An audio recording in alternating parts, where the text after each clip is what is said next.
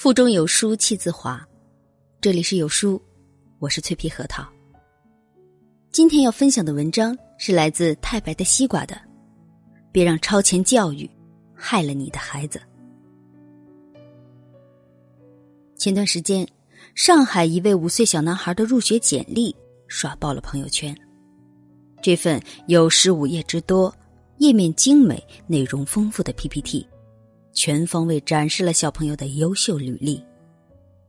他读万卷书，是一千五百字，每周写三篇英文日记，一年阅读五百本英文书。他行万里路，五年时间足迹遍布全国以及日本、东南亚。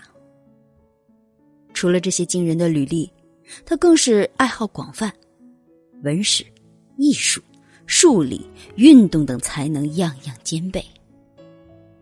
据了解，孩子的父母都是复旦大学毕业的高材生，而作为典型的复旦二代，孩子从小就被要求一定要青出于蓝而胜于蓝。简历一出，众多网友惊呼：“我这辈子都比不过这个孩子了。”突然感到自己正在被一个五岁孩子鄙视，看着自己的简历，感觉我永远都找不到工作了。的确，这是一份优秀又完美的简历，很多毕业生的求职简历都愧之不如。但，也正因为过于完美，很多网友质疑道。成人都做不到的事儿，被一个五岁孩子完成，那他得吃了多少苦？如网友猜测，这个五岁男孩可能一直被严格教育。他从小打针不能哭，摔倒自己爬起来，受到批评忍着眼泪接受。他遇到危险独自面对，想休息了不能睡，还要熬着夜写完作业。他劳心劳力替家长照顾着弟弟，努力成为大人眼中的好孩子。无疑，他成为了父母眼中完美的孩子。但这对于只有五岁的他来说，真的太辛苦了。网友评论说：“在童年承受这些，对每个孩子来说都是一种噩梦。”而这。并非个例。近年来，让孩子赢在起跑线上的思想肆意传播，父母对孩子的要求也越来越不着边际。他们让孩子一岁背诗，两岁弹琴，四岁学编程，六岁学奥数，急切的要把孩子培养成神童，恨不得一挥手，孩子就变成了超级天才。然而，父母们却不知道。这样拔苗助长的教育方式，效果往往会适得其反。俞敏洪说：“孩子的成长过程像一棵树，浇了大量化肥可能会迅速成长，但到后期会衍生病态。孩子学习需要的是循序渐进，用兴趣班塞满孩子童年的教育方法，只会透支孩子的未来，致使孩子成长畸形发展。”昨天，闺蜜在朋友圈晒了一张女儿的照片，并配文道：“妈妈再也不逼你学习了，只希望你健康成长。”后面跟着的是一连串大哭的表情包。朋友们都急切的问：“怎么了？”打听后才得知，闺蜜的女儿晨晨生病了，而且还是一场大病。原来。为把晨晨培养成神童，从孩子三岁起，闺蜜就急切的给他报了舞蹈、声乐、钢琴、绘画、跆拳道等一大堆兴趣班。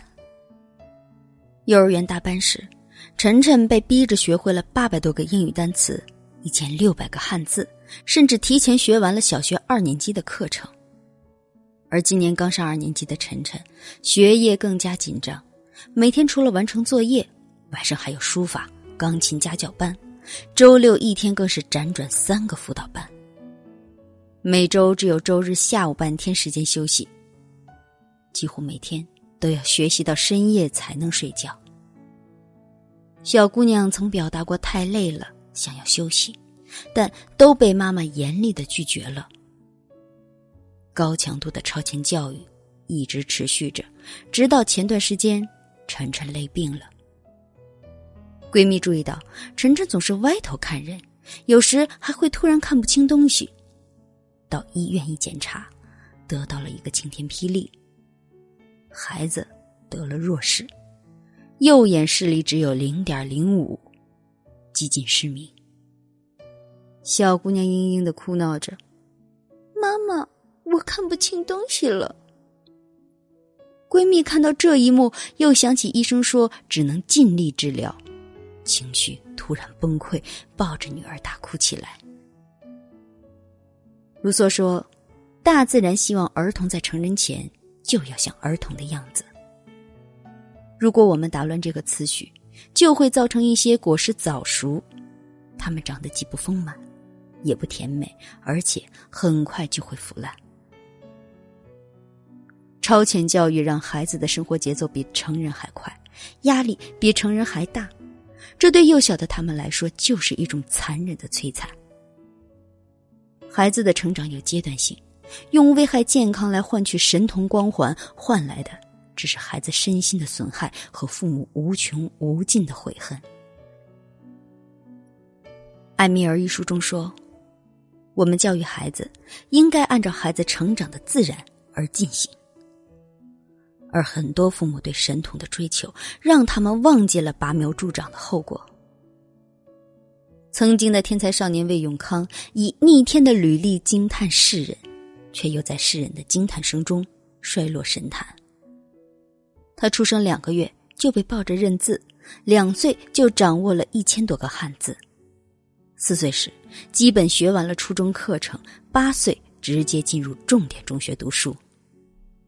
十三岁时，以高分考入湘潭大学物理系，十七岁的他。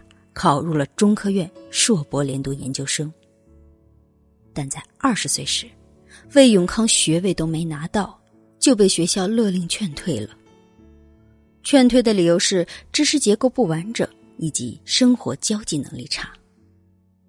原来，为了让儿子学习更多知识，母亲把魏永康照顾的无微不至，甚至念高中了还坚持喂饭。魏永康去湘潭念大学。母亲就陪读了四年，以此来节省儿子的时间，让他再去学习更多更新的东西。直到读研，魏永康独自赴京，但因为没有独立生活的经验，甚至无法生存。退学后的魏永康因为不善交际，更没有工作能力，整日在家啃老。而曾以他为荣、以他为傲的母亲，也害怕别人提起自己的儿子。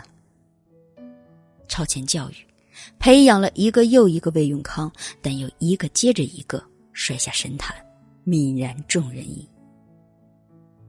心理学专家令秀云曾说：“儿童发展有自身规律，这世上超过百分之九十五的孩子都处于正常发展规律，打破这一规律，往往会适得其反。追求天才的超前教育，从没有成功的先例。”逼迫年幼的孩子学习他接受不了的东西，只会害了孩子一生。有专家表示，培养天才的教育模式，让孩子在起跑线上早别人一步的行为，原因大多出自父母们的焦虑。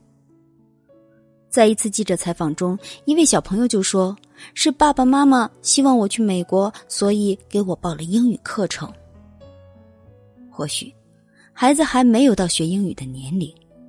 或许还没有培养出兴趣，但盲目攀比的父母们根本不管这些。表姐家小侄子最近就多了一个象棋兴趣班，而原因只是班里有个小朋友报了象棋班而已。用表姐的话说，就是别人家的孩子都在学习，自己家孩子无所事事，那可不行。在教育孩子上，无数父母都是被推着走的。别人家孩子成为了他们焦虑的源头，但他们却忘记了每个孩子都是独一无二的，每个孩子都需要因材施教，更需要因时施教。作家叶轩说：“学习这件事不只是刻苦就可以的，走得远的孩子，多是因为热爱。遵循孩子的天性，什么年龄学习什么知识，孩子自会成才。不管孩子几岁，让他接受承受能力之外的东西，只会让他误入歧途。教育家陈鹤琴说：“让儿童自己去探索、去发现，所求来的知识才是真知识，所发现的世界才是真世界。”深以为然。强塞进孩子嘴里的东西，他不会，也根本咽不下去。